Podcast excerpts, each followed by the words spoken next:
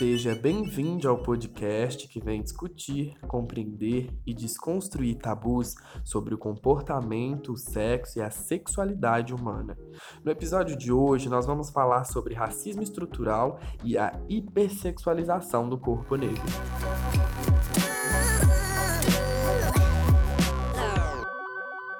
Pessoas negras, durante muito tempo, foram escravizadas por serem julgadas inferiores por sua cor de pele.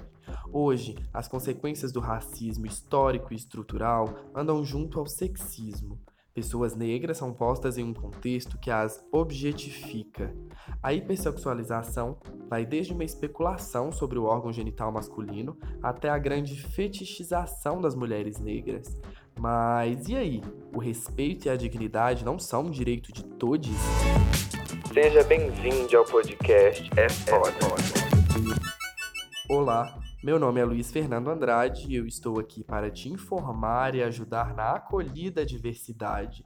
Vamos conversar um pouco e desconstruir essa cultura ultrapassada? Quem me acompanha hoje e ajuda a demolir estes tabus é a modelo Tatiane Rodrigues. Bem-vinda, Tatiane! Tudo bem? Quem também nos ajuda a rever nossos conceitos é o Rubens Souza. Bem-vindo, Rubens! Obrigado pelo convite. Quem ainda bate esse papo com a gente é o maquiador Felipe Sadraque. Olá, Felipe, tudo bem? Oi, Luísa, pessoal. Tudo bem? Bom, eu sempre costumo começar os episódios com depoimento de uma especialista falando sobre a pauta do dia. E hoje eu gostaria que vocês ouvissem o Rogério Cipó, que é escritor e ativista na luta contra o racismo. E ele deu um depoimento ao Tinder que fala sobre o amor, o racismo e a hipersexualização. Vamos ouvi-lo? Você acredita que o racismo também pode definir a nossa forma de amar? Bom, pensa comigo. Se amor é construção social e as formas de se relacionar também, como essa construção se dá por um povo que foi escravizado por quase 400 anos? A Bell Hooks, uma importante pensadora afro-americana, feminista e que eu gosto muito na sua obra, ela discute como que a escravização impactou na forma de pessoas negras amarem e serem amadas. Ela fala que negar o amor nesse momento de escravização era também uma estratégia de sobrevivência. Com o passar do tempo, nós também fomos obrigados e ensinados a reprimir os nossos afetos. Mas não é só sobre isso. Além de toda essa violência, a escravização também criou uma cultura de desumanização dos corpos pretos, objetificando e hipersexualizando o que autorizou as diversas violências sexuais contra homens e mulheres negras. Independente da nossa identidade de gênero ou sexo, a ideia de hipersexualização diz que o único valor que esses corpos têm é para o sexo ou para o uso sexual. E nessa ótica, corpos que são objetos não precisam ser amados. É a hipersexualização que produz o negão viril, a mulher negra fogosa ou as pessoas negras LGBTQIA+, que podem ser utilizadas e podem ter os seus corpos utilizados para qualquer coisa. Tudo isso são aspectos da elaboração que o racismo produz para desumanizar pessoas negras. E por que, que eu estou chamando atenção para isso? É que, mais uma vez, é importante lembrar que todos os dias a gente precisa entender e romper com todos os aspectos produzidos pelo racismo, inclusive esses que dizem respeito às relações afetivas, às relações sociais, às relações amorosas. Você que se relaciona com pessoas negras, se relaciona com essas pessoas humanizando-as ou a partir de estereótipos produzidos pelo racismo? Essas coisas precisam fazer parte de todas as nossas discussões. Eu já disse isso em algum momento por aqui. Nós, pessoas negras, estamos discutindo todos os dias, entendendo os impactos do racismo na construção da nossa subjetividade, na nossa identidade e, inclusive, na nossa identidade sexual. Entender como o racismo desumaniza as nossas experiências é uma peça fundamental para exterminar todas as violências das nossas interações. Essa conversa é para que a gente entenda e procure entender mais que o amor também é uma ação consciente, é uma ação para curar. E o amor pode, para pessoas negras, curar dos impactos da escravização e dos impactos do racismo. O amor é uma ação constantemente de humanização do outro e da outra. O depoimento do Rogério serve como pontapé para falarmos sobre como o discurso racista ainda vem sendo mantido na nossa cultura. Um estudo feito pelo Observatório da Segurança na Universidade Federal da Bahia mostra que as mulheres negras, por exemplo, representam 73% nos casos de violência sexual registrados no Brasil. Essa pesquisa fez um comparativo que demonstra que o número de violência contra mulheres negras cresceu, enquanto o número de violência contra as mulheres brancas manteve-se estabilizado.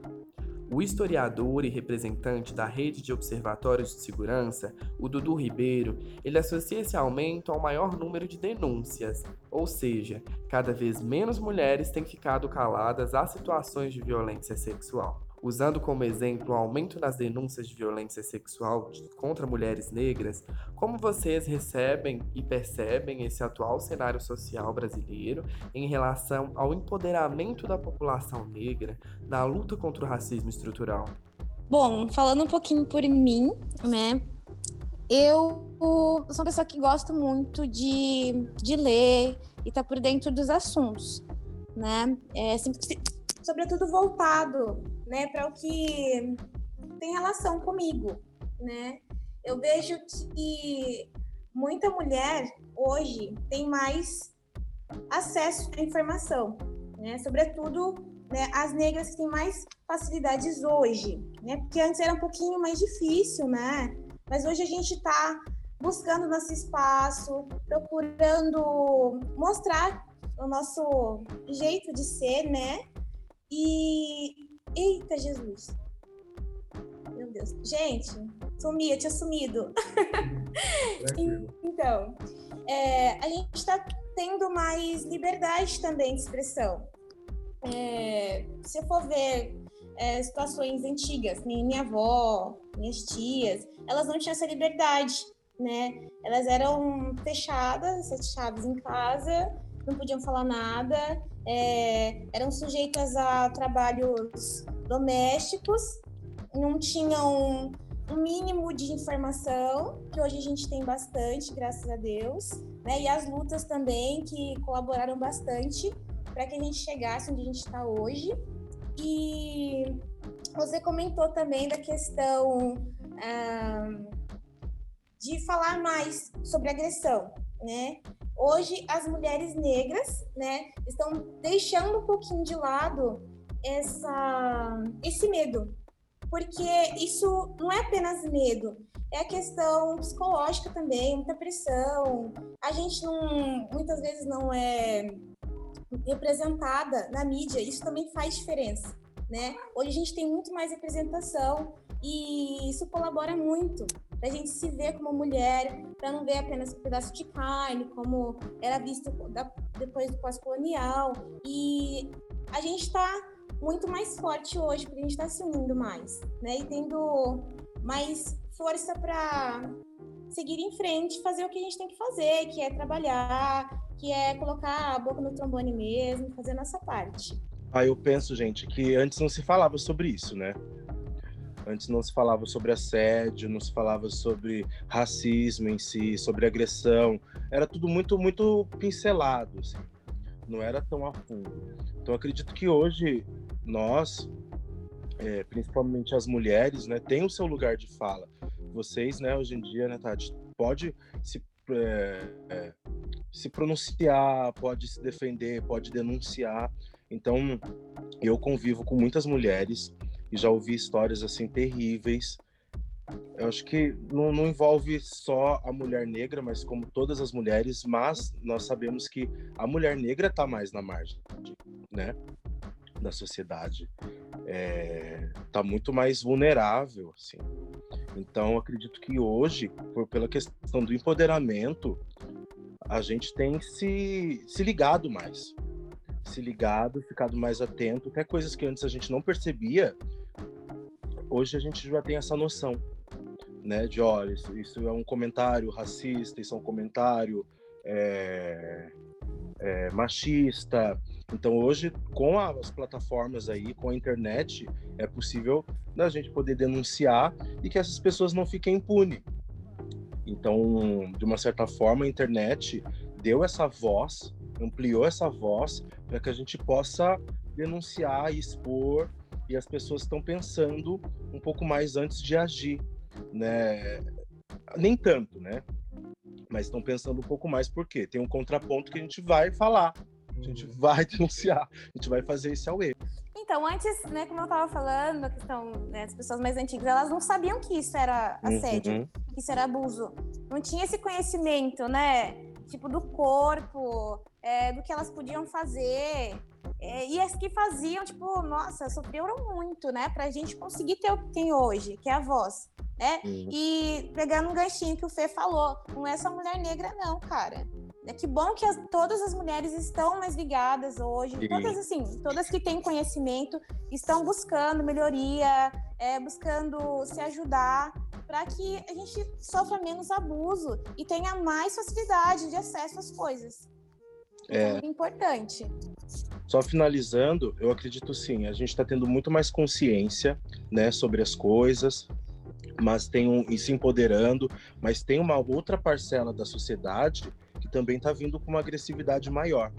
Então, ao mesmo tempo que nós estamos, né, se for nos fortalecendo, a outra parte que não aguenta ver isso, ver uma mulher empoderada, uma mulher negra que denuncia, que tem consciência do seu corpo, consciência das, das coisas, esse lado está crescendo. Então, por isso que a gente vê, vê muito mais é, manifestações racistas, manifestações machistas. Então, esse, esse lado também tem crescido. Então, acho que a gente tem que trabalhar nisso, denunciar mesmo para que essas pessoas se intimidem e o que mais importante é que elas mudem de consciência, né? Que elas se conscientizem Exato. um pouco mais. Não tenha medo só de ser punida, mas que elas se conscientizem. Isso é com informação.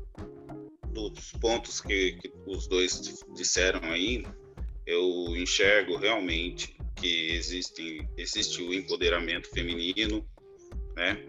Eu, eu acredito que, que as mulheres têm, têm denunciado muito mais, é, só que eu ainda vejo, eu vejo pela régua baixa. Eu acho que as, as reações, as reações das mulheres ainda está na régua baixa. Acho que o movimento, o empoderamento tem que ser muito mais intenso, certo?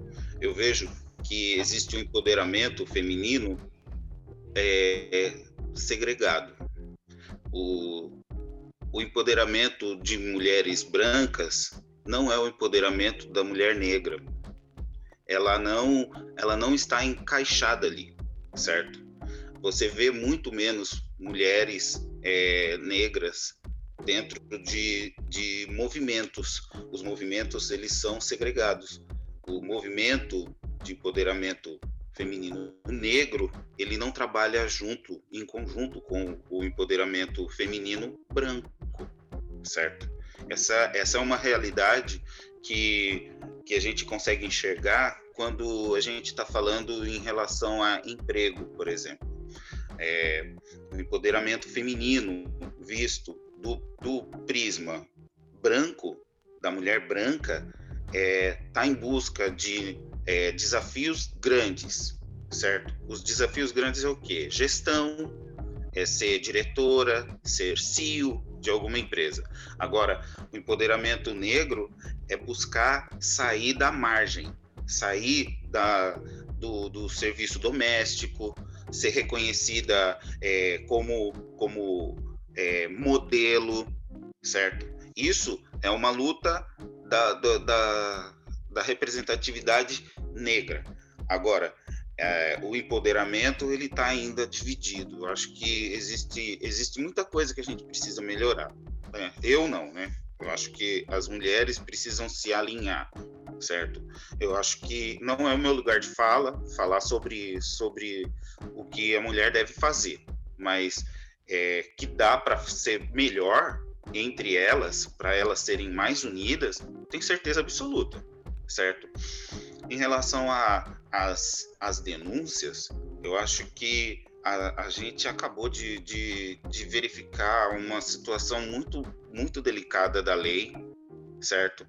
É, esse, esse episódio da Mariana Ferrer, independente se é de, um, de uma denúncia ou de um, de um ato para uma mulher branca, eu fico imaginando isso como se como seria a, a reação da sociedade se fosse uma mulher negra naquela ocasião.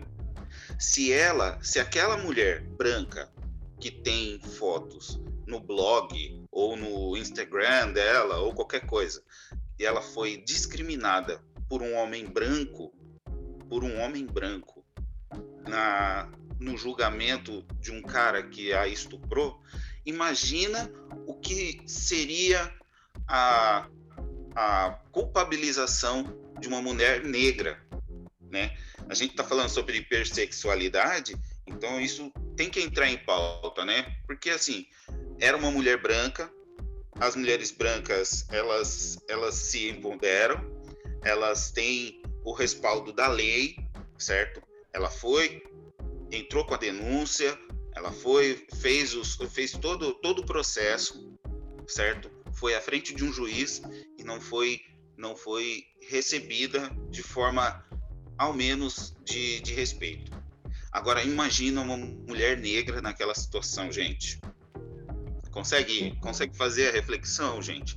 Que assim, é, é, é, muito bom, a gente começa a ter uma representatividade em diversos segmentos, certo? Muito bom. Mas e aí? E quando acontecer com uma mulher negra o que aconteceu com Mariana Ferrer? Qual vai ser a reação da sociedade? Ah, mas é uma mulher negra, então. Então vai ter um, um, uma, uma, uma, uma ação ou uma reação do, do sistema judicial diferente? Se para uma mulher branca foi daquele jeito, imagina para uma mulher negra, gente. Acho que eu estou colocando essas, essas questões para a gente começar a enxergar que, assim, é, a realidade está sendo um pouco mais dura, certo? É, como o, o, Felipe falou, sabe? Existe uma reação desse, de um grupo de uma forma muito forte. E, e eu enxergo que esse, essa reação muito forte para o lado da mulher negra vai ser está sendo muito pior, né? Não tem tanta visibilidade, né? Às vezes. Exato, a visibilidade da mulher negra tá, tá ainda, como eu disse, na régua baixa. Assim, a régua alta seria é, um julgamento equilibrado para independente da cor e a gente não enxerga isso. A gente não enxerga nós, homens negros, sendo julgado pela lei de forma parecida, ao menos, com o que é julgado um homem branco. Outra faceta do racismo estrutural envolvendo a pessoa negra é associar sexualmente o homem negro a um homem viril ou superdotado e a mulher negra à figura de uma pessoa vulgar, os hipersexualizando. Sem dúvida, né, a atração física é natural, independe de cor, mas quando isso se torna um fetiche excessivo, transformando a pessoa em um objeto sexual, aí sim isso se torna um problema. Como vocês lidam com isso? Se tratando do meu social, né, o que eu, vou, eu tento fazer todo dia é não me vitimizar. Né, é, ir atrás mesmo, fazer a minha parte, é, levar a minha voz no trabalho, com as minhas ações, e mostrando para os meus sobrinhos que são negros também, é, sobretudo para as meninas, né, minhas sobrinhas, que elas têm voz, que elas têm força, sabe, porque elas não são burras, porque já ouviram, né, que era burra. Minha sobrinha foi recentemente, né, recentemente assim, né, antes da pandemia, ela foi para uma colônia e a menininha que era branca ficou com ciúme dela porque ela tinha uma sandalinha da moda. Como você pode ter? E ela tem apenas cinco anos, cara. Como você tem uma sandalinha e eu não tenho? Sabe? A, a gente ficou horrorizado com uma situação dessa. E já começa aí. O que a gente tem que fazer? Tem que mostrar para ela que ela é forte, que ela pode sim ter aquela sandalinha e muito mais a gente tem que começar de casa, porque se a gente não fortalecer a criança em casa, fica muito mais difícil para ela seguir na vida adulta, enfim, na adolescência, que seja, né, no caminho. Então, é, como eu tinha muito amor na minha casa, é, eu não percebia tanto racismo.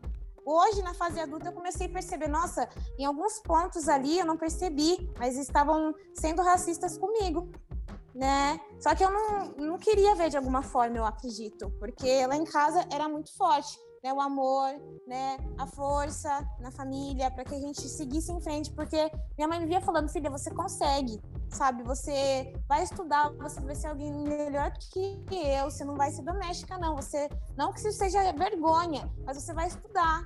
Você tem, vai ter uma coisa mais estruturada na sua vida. Então, eu acho bacana a gente já começar desde pequenininho já levar a criança, né, a, a se conhecer e a se autorrepresentar social. É porque essa questão é toda é todo um, um contexto social, é socioeconômico que a gente tem que começar a mudar, tem que começar a mudar e falar mais disso. Mas não para a gente brigar, mas para a gente começar a conscientizar as crianças, adolescentes, para que eles cons consigam perceber que, tipo, as coisas podem ser diferentes, né? Não precisa ser igual a minha mãe ou meu pai. A gente pode mudar isso hoje, fazendo a nossa parte. Eu acho legal o que você falou, viu? Eu acho que a gente precisa realmente fortalecer os nossos pequenos. Eu acho que a gente precisa conscientizá-los sobre o, o que acontece lá fora, Sim. certo? É, o, o, a questão do enxergar como isso isso pode pode trazer força para eles. É uma reação, certo? Você tem que ser tão forte quanto, entendeu? É, eu acho que a gente não é questão de briga, né? Mas assim, ó, ser forte, onde a gente a gente pode pode é, convencer as pessoas, certo? Mostrar inteligência, mostrar habilidade, mostrar forma, a forma como você fala, certo? Eu eu tive uma experiência, a, a primeira experiência que eu tive de racismo com a minha filha, ela tinha apenas cinco anos, certo? E eu tive que responder para ela o que estava acontecendo. E foi numa viagem que a gente estava fazendo e, e ela sofreu racismo e eu tive que explicar para ela que as pessoas elas não estavam preparadas naquele momento para entender o que, que a gente estava fazendo ali. E eu sempre, eu sempre vejo, né, na maioria dos espaços onde eu ou eu convivo, né, é claro, existem lugares, espaços onde a gente a gente tem melhores representatividades, maiores representatividades. Né? Eu estou falando de sair, de passear, de conhecer lugares. Em alguns lugares a gente tem mais representatividade, em outros muito pouco. Nesse caso que eu estou falando, nós éramos os únicos negros dentro de um hotel, certo? Então, é, quando estávamos no, na área social, alguém foi lá e agiu de uma forma de uma forma racista. É, e eu tive que sentar com ela, explicar, mostrar para ela, olha, essas pessoas entendem isso desse jeito, certo? Elas acham que a gente não pode estar tá aqui. E, e eu falei para ela, o modo mais inteligente da gente reagir com eles é agir com a maior natural, naturalidade e que aqui é o nosso espaço também, certo? É nosso espaço. Acabou. Não existe Sim. espaço de branco e negro. Não existe espaço de. Não. É nosso espaço. As pessoas precisam res, respeitar quem está lá, independente da cor. E aí a gente tomou como, como frente isso. É, em diversos lugares que eu já, já passei ou já, já tive oportunidade de levar minha filha, a gente sempre observa isso.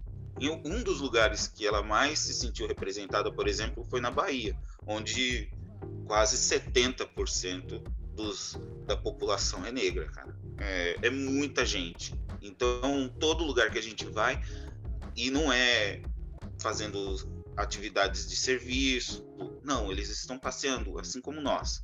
Então, foi uma coisa assim que ela mesma é, se sentiu, se enxergou dentro do espaço, dentro do lugar. Ela falou assim: olha, a Bahia é um lugar onde, onde eu vejo mais gente como a gente. Né? É, foi, uma, foi uma frase que ela usou num, num dado momento aí que a gente estava passeando, que eu falei: caramba, olha, é, representatividade é tudo, gente. A gente Sim. faz parte de 53% da população. Não é possível que a gente tenha que ficar à margem. Não, não é. Não é assim. Em relação à, hipersexualidade e, e, a, e, a, questão do, do, do homem, da, da, da virilidade, do, do, do ser atra, atraente para. Eu, eu enxergo de uma, de uma forma bastante peculiar. É, é, nos ambientes onde eu costumo sair, né, eu saio à noite, é, tem um número muito pequeno de mulheres negras, certo? Tem um número muito pequeno. E em uma ocasião eu estava saindo com uma mulher negra e ela comentou sobre a, a falta de representatividade que ela, que ela enxergava do, do, do que ela é, né? da mulher negra. A mulher negra, ela, ela não está nos ambientes como, como a mulher branca, por exemplo, numa balada, num, num barzinho, alguma coisa assim. Ela se sentiu, ela se sente até hoje pouco representada. E, e assim, atrai mais aos olhos dos brancos, né? Claro, ela tá lá e é sempre nesse nesse viés, né? Do, do nossa, essa mulher, né? É, deve ser isso e aquilo na cama. E eu eu concordo com ela que na maioria das vezes que eu ouvi ouvia ou algum comentário de algum cara era sempre nesse nessa linha e eu eu acho isso bastante agressivo para a mulher né porque é, em que momento é, ela vai conseguir perceber que a, a, o flerte ou alguma coisa que foi dado a ela era era apenas a, uma atração física e não pelo que ela é como, como mulher, certo? Ela é ela trabalha, ela tem doutorado, mestrado, mas assim, naquele momento o cara não estava atraído por nada disso, era só a carne, certo? A carne negra que era mais gostosa, né? Assim, vamos falar em de um modo mais esdrúxulo. Mas era isso. E é muito triste enxergar esse tipo de coisa na, na perspectiva feminina, né? Na perspectiva masculina, é, em alguns momentos a gente fica constrangido também, né? Fica constrangido porque a gente ou é banido, né? A gente fica de lado, ou alguém vem fazer alguma piadinha, alguma coisa em, em, em, em detrimento à nossa inteligência, mas pela, pelo, pelo tamanho do nosso órgão. É isso. Sobre essa questão da, da hipersexualização, é um tema também que se fala há pouco tempo, né? Não se falava antes sobre hipersexualização, sobre, ah, imagina, porque isso era visto como, como elogio, como desejo, né? Falar que a mulher era gostosa, que Ai, você deve ser uma negona, uma cavalona do quente, ou você deve ser um negão do pauzão, tal. Era visto como um elogio, ainda principalmente para os homens, porque o homem tem essa questão, né, de, de valorização do falo, tal. Uhum. De, ai, não, eu sou dotado, então, ai, bacana, da hora. Ah, negão, né? Deve dar trabalho. Então, isso ainda é visto como um elogio para alguns. Então, assim, é um com, conforme esse tema foi vindo e essa questão da problematização desse tema, de, dessa hipersexualização, ser algo que está trazendo desconforto e a gente, pela, pelo empoderamento, por ter mais acesso à informação, tem visto, tipo assim, ô, oh, peraí, não é isso, né? Tanto é que eu, eu sou um homem gay e negro, e eu, minhas relações sexuais sempre foram com sempre foram com homens negros também, assim mas eu tive uma relação, um relacionamento interracial, relacionamento durante anos. Uhum. Então, assim, quando eu conheci ele, ele era loiro, de olho azul, cabelo loiro e tal. Para mim, foi uma questão de tipo assim, nossa, esse cara tá olhando para mim. Nossa, de dádiva, sabe? De, de valorização, de falar assim, nossa, esse, esse loirinho tá me querendo. Por quê?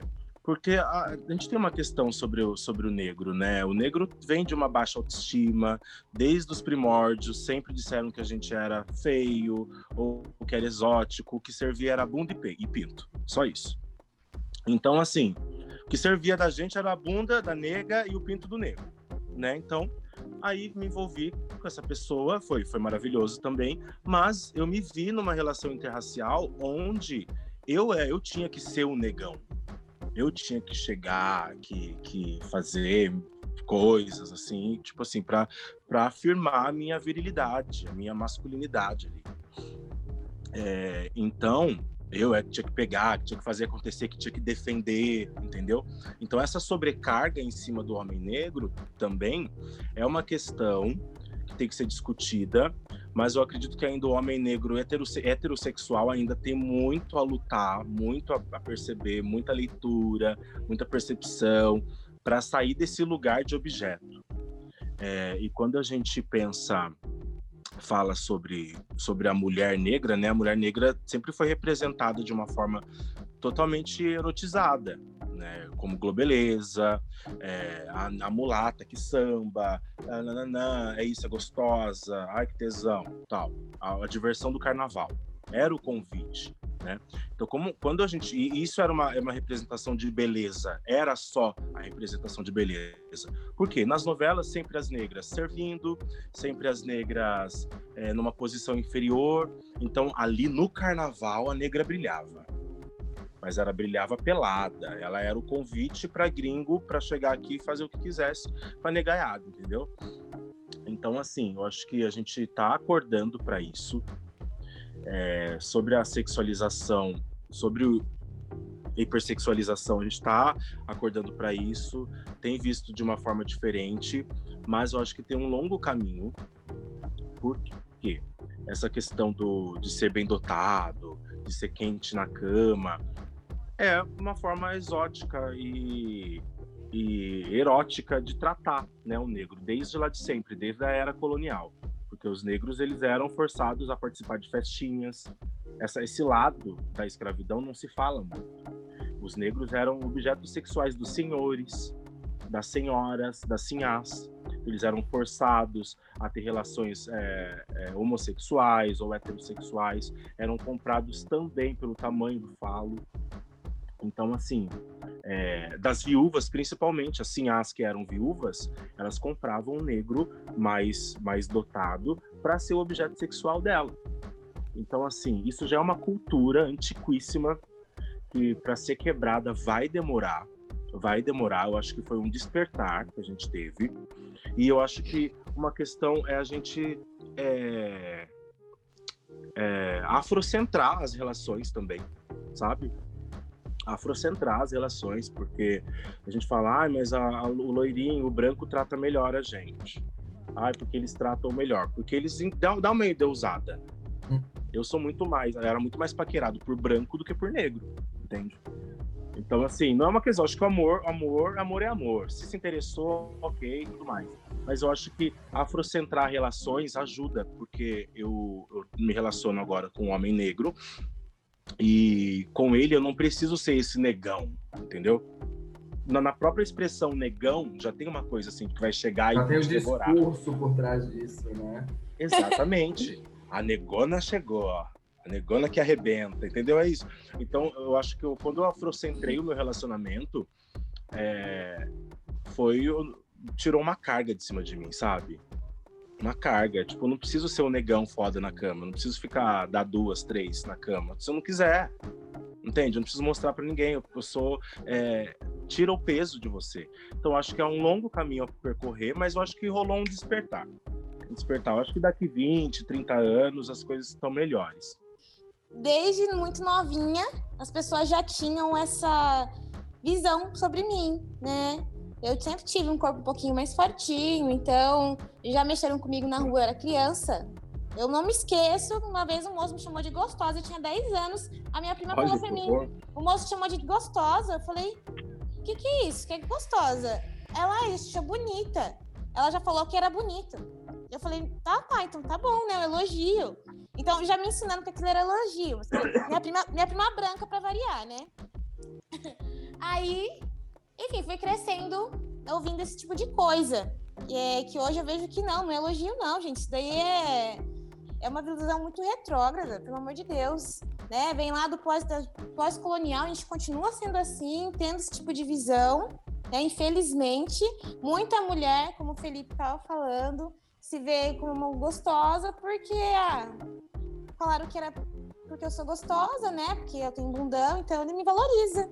Eu acho que isso é valorizar acha que isso é vê-la como uma mulher de respeito, às vezes, né? Porque tá lá falando, né, que acha ela bonita, mas assim, não, não entende aquela mulher, né, como trabalhadora, como pessoa, e isso fere muito a mulher negra, né? A gente às vezes acaba não se sentindo digna de ter um relacionamento com uma pessoa um pouco mais instruída, por exemplo, né?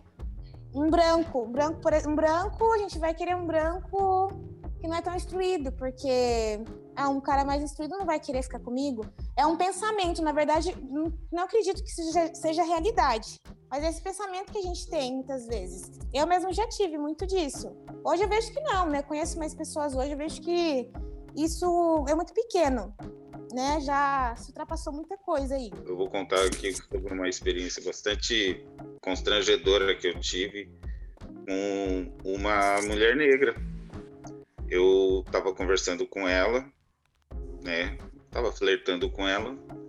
Ela falou com a, com a maior simplicidade, assim, que queria branquear a família. Ah. Ela pegou e me dispensou desse jeito. Vou, olha, minha mãe falou para eu clarear a família e que você não. Talvez a, a visão de, de algumas mulheres, principalmente no sentido provedor, né? Quando a mulher enxerga o homem como provedor, ela, ela acha vulnerável o relacionamento entre, entre negros, né? Como o Felipe falou, sabe? É, trabalhar dentro desse, desse sistema, sabe, negros com negros, às vezes essa, essa questão fica muito é, em, em jogo. Ela acha que o homem negro ele não vai alcançar as coisas que um homem branco pode alcançar financeiramente. E aí ela enxerga o homem negro como um cara que não vai ser bom o suficiente para ela em relação à finança, sabe? Uhum. Ele não vai conseguir crescer de forma que do jeito que ela gosta, do, jeito que ela gostaria de crescer. É, no, do outro lado, eu vejo também é, muita mulher branca é, achando, né, dentro de um relacionamento que, que tem com o negro, que ela tá sempre à, à frente dele, sabe? Ela sempre é uma pessoa que tem mais posses. E que é, em certos ambientes quando eu, eu, eu, eu, assim predominantemente eu acabo saindo com mais mulheres brancas. Não não que seja o meu gosto. Na verdade eu não tenho assim preferência em relação à cor de à etnia. Mas é, acaba caindo na, na, na tendência de eu sair com mais mulheres brancas e em algumas vezes eu percebi que em algum restaurante, algum lugar que eu visite ou frequente com ela, com essas mulheres brancas, há sempre um, um posicionamento do, do, do, de quem está ali dentro desse ambiente, de que é ela quem está pagando, é sempre ela quem está fazendo as, as, as vezes de, de financeiramente. E assim, não me incomoda porque, assim, me incomoda pensar que é, o homem deve ser sempre o provedor, do mesmo jeito que eu acho que é um absurdo que as pessoas achem que o homem negro não pode sustentar os, os prazeres de ir a um restaurante ou fazer qualquer coisa. Eu acho isso um absurdo. Acho acho assim impressionante que existam pessoas ainda que pensem desse jeito, que o homem negro não consegue pagar uma conta de restaurante, cara. O GLE10, ou GLE10, não sei exatamente qual é a pronúncia, é, é, o Instituto da Mulher Negra e tem um portal que compartilha conteúdos voltados a reflexões sociais, relacionadas principalmente a gênero e raça, se posicionando contra qualquer forma de discriminação. Lá eu encontrei um texto chamado A Solidão e a Falta de Esperança do Preto Gay. O autor fala sobre como os gays negros eles sofrem com o famoso você não faz o meu tipo e o quanto isso acaba influenciando na sua própria autoestima. Felipe, eu imagino que já tenha passado por situações delicadas, né? Mas quem te acompanha sabe que o seu empoderamento em relação ao seu corpo é enorme e o quanto isso é significativo por trazer representatividade para a população negra. O que você gostaria de dizer a respeito e qual é a mensagem que você deixa para outros homens na mesma condição que você? Ei, gravando.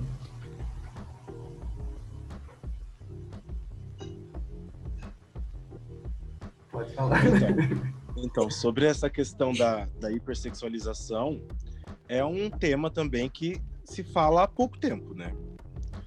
Não se falava antes sobre hipersexualização, sobre, ah, imagina, porque isso era visto como, como elogio, como desejo, né?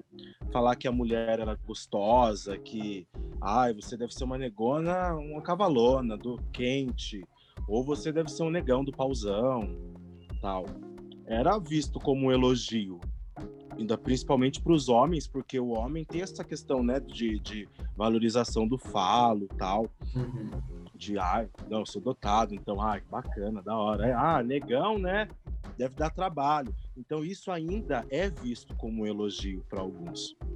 Então assim, é um com, conforme esse tema foi vindo e essa questão da problematização desse tema, de, dessa hipersexualização, ser algo que está trazendo desconforto e a gente, pela, pelo empoderamento, por ter mais acesso à informação, tem visto, tipo assim, oh, peraí, não é isso, né? Tanto é que eu, eu sou um homem gay e negro, e eu, minhas relações sexuais sempre foram com sempre foram com homens negros também, assim. Mas eu tive uma relação, um relacionamento interracial, relacionamento durante anos. Então, assim, quando eu conheci ele, ele era loiro, de olho azul, cabelo loiro, tal. Para mim, foi uma questão de tipo assim, nossa, esse cara tá olhando para mim. Nossa, de dádiva, sabe? De, de valorização, de falar assim, nossa, esse, esse loirinho tá me querendo. Por quê? Porque a, a, gente tem uma questão sobre o, sobre o negro, né? O negro vem de uma baixa autoestima, desde os primórdios, sempre disseram que a gente era feio, ou que era exótico, o que servia era bunda e, e pinto. Só isso. Então, assim, o que servia da gente era a bunda da nega e o pinto do negro, né? Então, aí me envolvi com essa pessoa, foi, foi maravilhoso também, mas eu me vi numa relação interracial onde eu, é, eu tinha que ser o negão, eu tinha que chegar, que, que fazer coisas assim, tipo assim, para afirmar a minha virilidade, a minha masculinidade. É, então, eu é que tinha que pegar, que tinha que fazer acontecer, que tinha que defender, entendeu?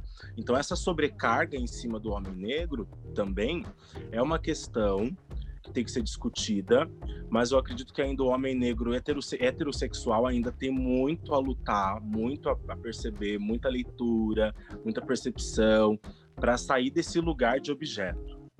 É, e quando a gente pensa fala sobre, sobre a mulher negra, né? A mulher negra sempre foi representada de uma forma totalmente erotizada né? Como Globeleza, é, a, a, mulata que samba, a, é isso, é gostosa, ai que tesão, tal. A, a, diversão do carnaval. Era o convite, né? Então, como, quando a gente... E isso era uma, uma representação de beleza, era só a representação de beleza. Por quê? Nas novelas, sempre as negras servindo, sempre as negras é, numa posição inferior. Então, ali no carnaval, a negra brilhava mas ela brilhava pelada. Ela era o convite para gringo para chegar aqui e fazer o que quisesse para negaiado, entendeu? Então, assim, eu acho que a gente está acordando para isso. É, sobre a sexualização, sobre o hipersexualização, a gente está acordando para isso, tem visto de uma forma diferente, mas eu acho que tem um longo caminho. Por quê? Essa questão do, de ser bem dotado, de ser quente na cama, é uma forma exótica e, e erótica de tratar né, o negro, desde lá de sempre, desde a era colonial. Porque os negros eles eram forçados a participar de festinhas. Essa, esse lado da escravidão não se fala muito. Os negros eram objetos sexuais dos senhores, das senhoras, das sinhás. eles eram forçados a ter relações é, é, homossexuais ou heterossexuais, eram comprados também pelo tamanho do falo. Então, assim, é, das viúvas, principalmente, assim, as que eram viúvas, elas compravam um negro mais, mais dotado para ser o objeto sexual dela. Então, assim, isso já é uma cultura antiquíssima que, para ser quebrada, vai demorar. Vai demorar. Eu acho que foi um despertar que a gente teve. E eu acho que uma questão é a gente é, é, afrocentrar as relações também, sabe? Afrocentrar as relações, porque a gente fala, ah, mas a, a, o loirinho, o branco trata melhor a gente. Ah, porque eles tratam melhor. Porque eles dão, dão meio deusada. Hum. Eu sou muito mais, era muito mais paquerado por branco do que por negro, entende? Então, assim, não é uma questão. Acho que o amor, amor, amor é amor. Se se interessou, ok, tudo mais. Mas eu acho que afrocentrar relações ajuda, porque eu, eu me relaciono agora com um homem negro e com ele eu não preciso ser esse negão, entendeu? Na, na própria expressão negão, já tem uma coisa assim que vai chegar já e tem o discurso por trás disso, né? Exatamente. A negona chegou, ó. A negona que arrebenta, entendeu? É isso. Então, eu acho que eu, quando eu afrocentrei o meu relacionamento, é, foi. Tirou uma carga de cima de mim, sabe? Uma carga. Tipo, eu não preciso ser um negão foda na cama, não preciso ficar dar duas, três na cama. Se eu não quiser, entende? Eu não preciso mostrar para ninguém. Eu sou é, tira o peso de você. Então acho que é um longo caminho a percorrer, mas eu acho que rolou um despertar. Um despertar. Eu acho que daqui 20, 30 anos as coisas estão melhores. Mas vamos lá. É, então, questão... Pode falar, Pode continuar. Continua. Ah, é? Então, eu acabei não, não, não, falando desse assunto, né? Que eu falei mais do, do, social mesmo, da questão do preconceito, né? Você não pode ter, eu posso. Mas desde muito novinha, as pessoas já tinham essa visão sobre mim, né? Eu sempre tive um corpo um pouquinho mais fortinho, então já mexeram comigo na rua, eu era criança. Eu não me esqueço, uma vez um moço me chamou de gostosa, eu tinha 10 anos, a minha prima falou pra mim, o moço chamou de gostosa, eu falei, o que que é isso? O que é gostosa? Ela, isso, achou bonita. Ela já falou que era bonito. Eu falei, tá, tá, então tá bom, né, um elogio. Então, já me ensinando que aquilo era elogio. Minha prima, minha prima branca pra variar, né? Aí, enfim, fui crescendo ouvindo esse tipo de coisa. E é que hoje eu vejo que não, não é elogio, não, gente. Isso daí é é uma visão muito retrógrada, pelo amor de Deus. Né? Vem lá do pós-colonial, a gente continua sendo assim, tendo esse tipo de visão. Né? Infelizmente, muita mulher, como o Felipe estava falando, se vê como gostosa porque ah, falaram que era porque eu sou gostosa, né? Porque eu tenho bundão, então ele me valoriza. Eu acho que isso é valorizar. Acho que isso é vê-la como uma mulher de respeito, às vezes, né? Porque tá lá falando, né, que acha ela bonita. Mas assim, não, não entende aquela mulher, né? Como trabalhadora, como pessoa. E isso fere muito a mulher negra, né? A gente às vezes acaba não se sentindo digna de ter um relacionamento com uma pessoa um pouco mais instruída, por exemplo, né? Um branco, um branco, um branco, a gente vai querer um branco que não é tão instruído, porque ah, um cara mais instruído não vai querer ficar comigo. É um pensamento, na verdade, não, acredito que seja, seja realidade, mas é esse pensamento que a gente tem muitas vezes. Eu mesmo já tive muito disso. Hoje eu vejo que não, né? Conheço mais pessoas hoje, eu vejo que isso é muito pequeno, né? Já se ultrapassou muita coisa aí. E, enfim, depois eu vou falar um pouquinho do que eu venho lendo para vocês. Quando tiver no finalzinho, eu vou indicar algumas coisas. E, bom, o Felipe já falou muita coisa aqui que é muito real. Essa visão aí tem que ser quebrada. Não existe isso. A gente é muito mais do que um pedaço de carne para sexo. A gente é mulher também, a gente tem sentimento, a gente tem valor. E bola para frente, gente. Vamos continuar aqui. É, eu tive, eu, eu vou contar aqui sobre uma experiência bastante constrangedora que eu tive com uma mulher negra. Eu estava conversando com ela, né? Tava flertando com ela. Ela falou com com a maior simplicidade, assim, que queria branquear a família. Ah. Ela pegou e me dispensou desse jeito. Vou, olha, minha mãe falou para eu clarear a família e que você não. Talvez a, a visão de, de algumas mulheres, principalmente no sentido provedor, né? Quando a mulher enxerga o homem como provedor, ela, ela acha vulnerável o relacionamento entre, entre negros, né? Como o Felipe falou, sabe? É, trabalhar dentro desses, desse sistema, sabe? Negros com negros, às vezes essa, essa questão fica muito é, em, em jogo. Ela acha que o homem negro ele não vai alcançar as coisas que um homem branco pode alcançar financeiramente. E aí ela enxerga o homem negro como um cara que não vai ser bom o suficiente para ela em relação à finança, sabe? Ele não vai conseguir crescer de forma que ela, do jeito que ela gosta, do jeito que ela gostaria de crescer. É, no do outro lado, eu vejo também é, muita mulher branca é, achando, né, dentro de um relacionamento que, que tem com o negro, que ela tá sempre à, à frente dele, sabe? Ela sempre é uma pessoa que tem mais posses e que é, em certos ambientes, quando eu, eu, eu, eu, assim, predominantemente eu acabo saindo com mais mulheres brancas. Não, não que seja o meu gosto, na verdade eu não tenho, assim, preferência em relação à cor de, à etnia, mas é, acaba caindo na, na, na tendência de eu sair com mais mulheres brancas. E em algumas vezes eu percebi que em algum restaurante, algum lugar que eu visite ou frequente com ela, com essas mulheres brancas, há sempre um, um posicionamento do, do, do, de quem está ali dentro desse ambiente, de que é ela quem está pagando, é sempre ela quem está fazendo as, as, as vezes de, de financeiramente.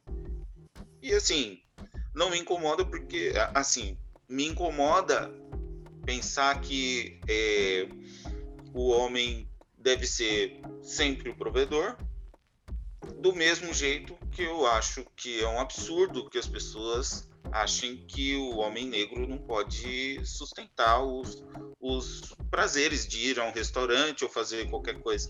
Eu acho isso um absurdo. Acho, acho assim impressionante que existam pessoas ainda que pensem desse jeito, que o homem negro não consegue pagar uma conta de restaurante, cara. Pô, não é possível. Já vi muito. Muitos que não também, né? Esse lugar da objetificação, né, gente? De colocar a pessoa negra nesse lugar de hipersexualização e de que ela não consegue mais nada, de que ela não, não, não pode ser uma, um doutor, por exemplo, não tem uma faculdade e, e tudo mais. Tem um, um, portal que é o portal Guilherme se eu não me engano a pronúncia é essa, que é o Instituto da Mulher Negra. E nesse portal eles compartilham vários conteúdos voltados a reflexões sociais, principalmente relacionados a gênero e raça. E eles se posicionam, né, sempre nessa questão de desconstruir esse parâmetro racista e discriminatório. E lá eu encontrei um texto que, que se chamava A Solidão e a Falta de Esperança do Preto Gay o autor fala sobre como os gays negros eles sofrem com o famoso você não faz o meu tipo e o quanto isso acaba influenciando na própria autoestima né, da pessoa. E Fê, Felipe, eu imagino que você já tenha passado por situações delicadas, você já até comentou um pouco aí sobre as suas relações, e, mas quem te acompanha sabe do seu empoderamento é, em relação ao seu corpo, é, você passa bastante, sabe, essa, essa segurança, essa autoestima e do quanto isso também é significativo para trazer representatividade. Né? É, o que, que, você gostaria de dizer a respeito desse tema e qual é a mensagem que você deixa para as outras pessoas, para outros homens negros gays, na mesma condição que você? Então, Luiz, eu, é, eu na minha adolescência, eu sempre tive uma imagem de afronta, entendeu? De, de, querer afrontar mesmo, de querer provocar. Então usava calças super. Claro que tem também gosto pessoal, eu gostava de usar isso, mas eu queria enfrentar mesmo. Então calças super justas, meu cabelo era enorme, é loiro. Então a minha, a minha, a minha, a minha imagem era muito impactante para gerar um incômodo mesmo. Entendeu? É, então, assim, isso sempre foi o espantabofe. Então, comigo, comigo rolava o, os rolês na quebra, de quebradinha, entendeu? Contra, né? é.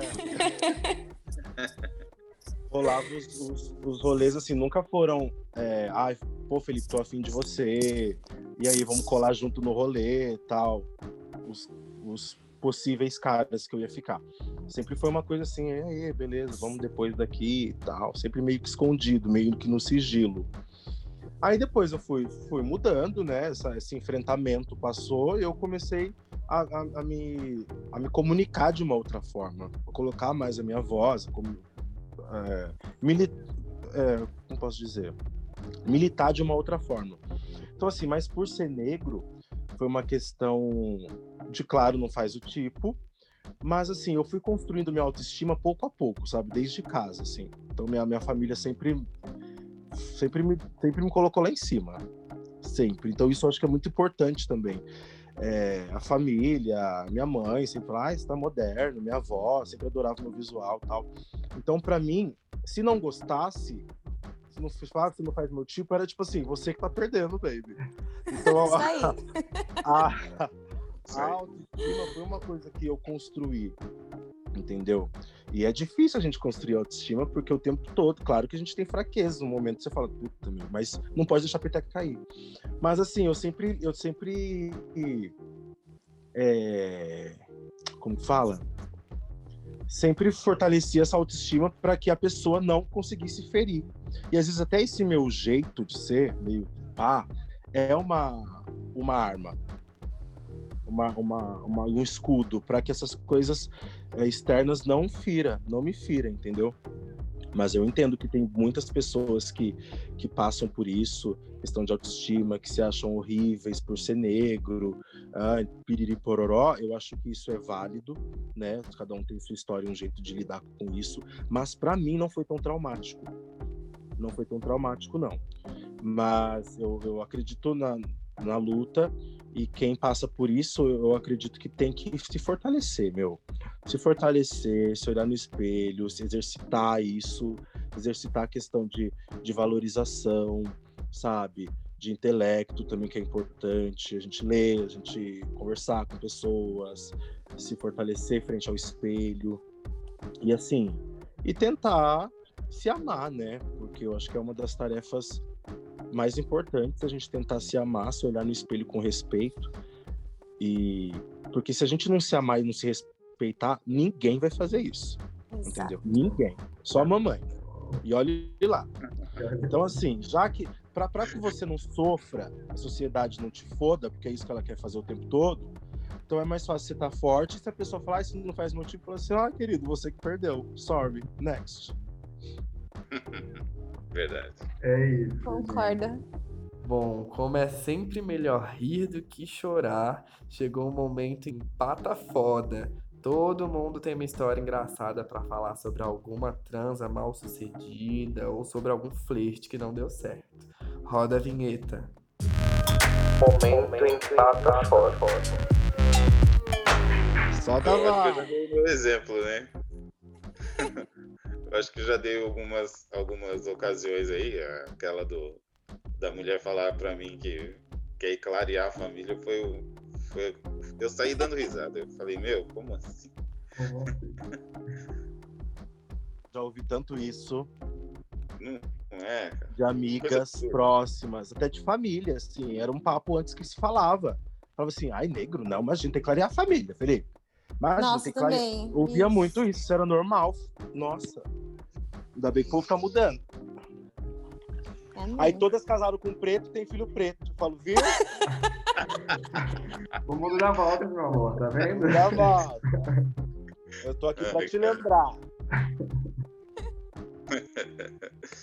Ai, caramba. Tem algumas histórias engraçadas, tipo, eu tava até comentando com o Lu que uma, tipo, recente, né?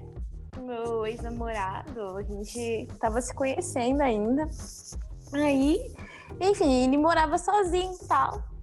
E eu fui dormir na casa dele. E de manhã a mãe dele resolveu ir pra lá. Gente, né? Eu estava de boa, não estava esperando. E ela mandou mensagem disse, que estava chegando já. E eu de boa. Toda solta. Toda solta, toda lá, né? Daquele jeito. A mulher me chega e eu tô daquele jeito. Aí, Ah, meu Deus do céu, a minha mãe chegou. a louca foi correndo pro banheiro, né? Aí ele, mãe, fica ali na vizinha um pouquinho, que daqui a pouco ela já vai sair. Eu saio plena, linda, maravilhosa, vou embora, né? Como sabe acontecido. Passa-se um tempo, eu começo a namorar esse boy. Daqui a pouco minha cunhadinha, você acha que eu não vi você sair naquele dia lá de casa, né? De manhã? Eu falei, não. Eu falei, gente, eu nunca passei tanta vergonha, tipo, sem saber na vida. nossa. Todo mundo comentando. E a gente só fazia rir, né? Por causa dessa situação. É tipo, essa é mais recente, assim. Foi muito engraçada a situação toda, sabe? Depois eu conversei com ela, a gente começou a dar risada. Enfim, foi Era isso. eu, a assim. E Fujona. vocês?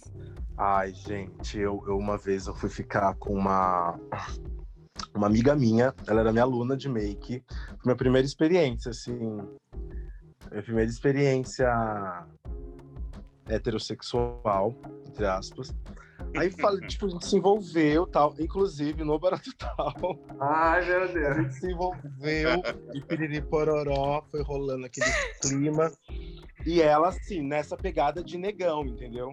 Aham. Ai, você é um nego, tal, ele me pegava, e e eu, ai, gato, vamos. O ai, gato, ela já tinha que ter existido, entendeu? Ai, gata. Aí, beleza. O fogo subiu, tal, vamos lá no Jussara, né, nananá, ali mesmo. Aí ela falou, aí beleza, cheguei todo horroroçado, minha primeira experiência, aí o negócio não subiu. Não subiu também por questões que, tipo assim, sou gay, né, tal, não tenho problema nenhum com mulher, imagina, acho super interessante. Mas não subiu. Aí veio essa questão do quê? Dessa, desse babado na minha cabeça. Falei assim, nossa, meu, chego aqui, broxo. Aí vem aquela coisa do homem, né? Aham. Que tá meio inserido na gente. Também, tipo, Putz, não, a mano, gente tem que dar no sim. couro. Tem que Isso dar no mesmo. couro. O nego tem que dar no couro. Ai, que cobrando peso em cima da gente. Isso não. É, É o verdade. machismo estrutural, né? Uhum. É um machismo estrutural, é um peso. Tem que libertar, tirar esse fardo das nossas costas. A gente milita, a gente ri, mas a gente também é cultura. Para finalizar, chegou o quadro Cultura Foda, onde sugerimos conteúdos relacionados à pauta para os nossos ouvintes.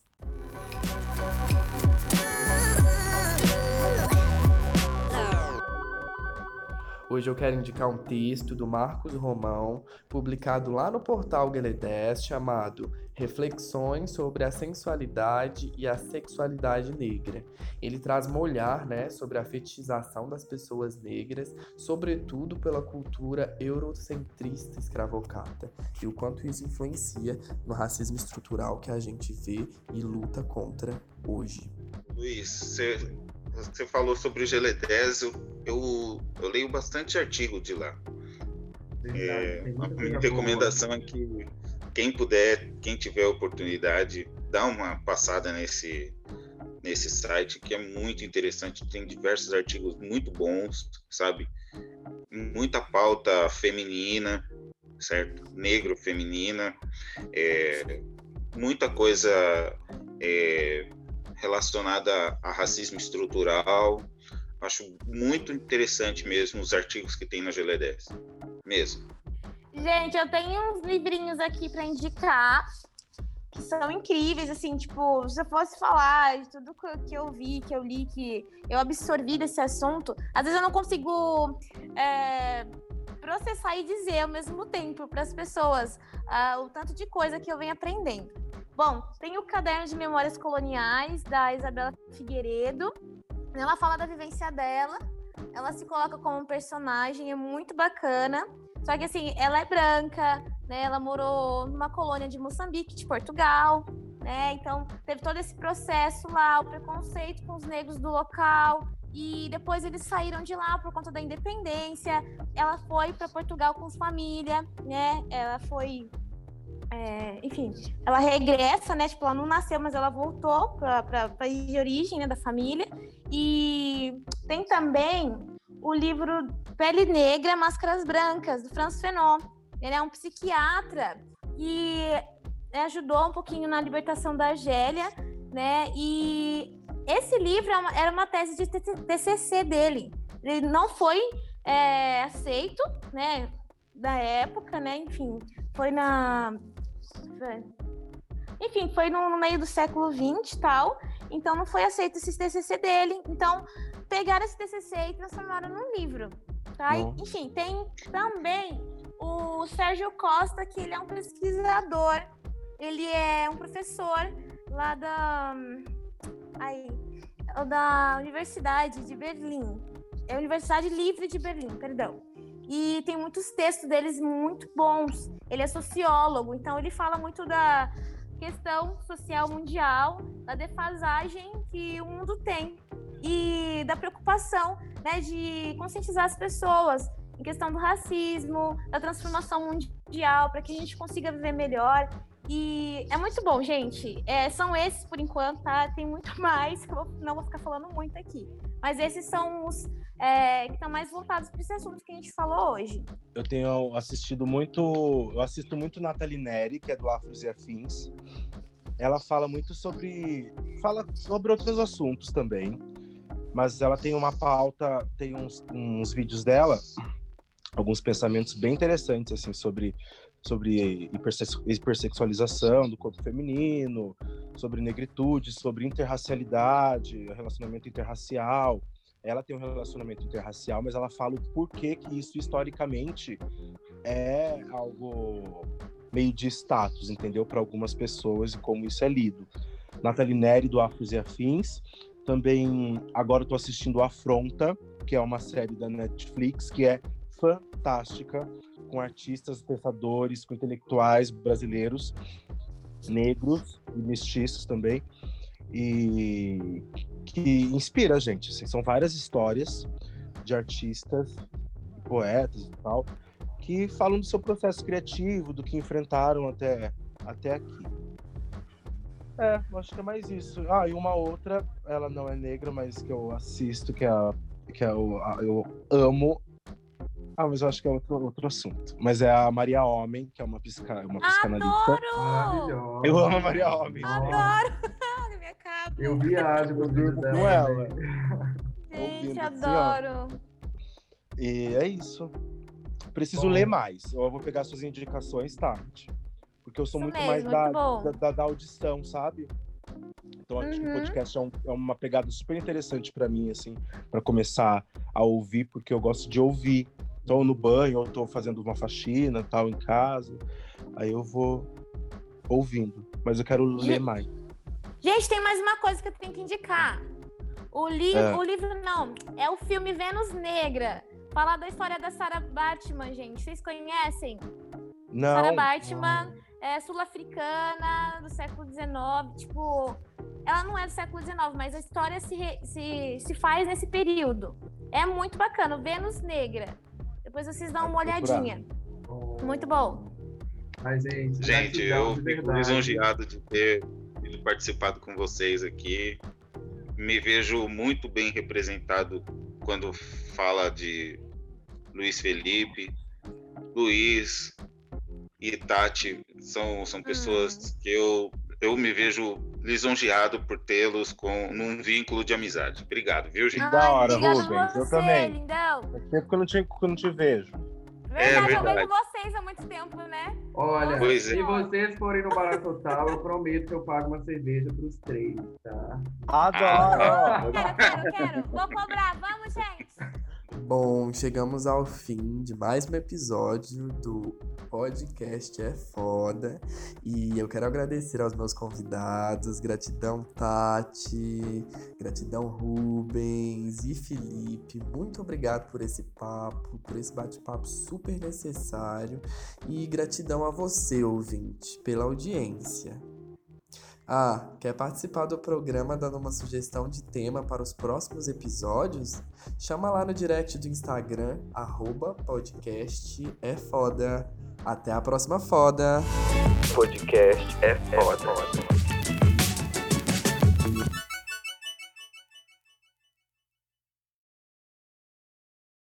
O podcast é foda é uma produção experimental do aluno de jornalismo da Universidade de Mogi das Cruzes. Roteiro e produção, Luiz Fernando Andrade. Edição, Labcom UMC. Orientação, professora doutora Agnes Arruda.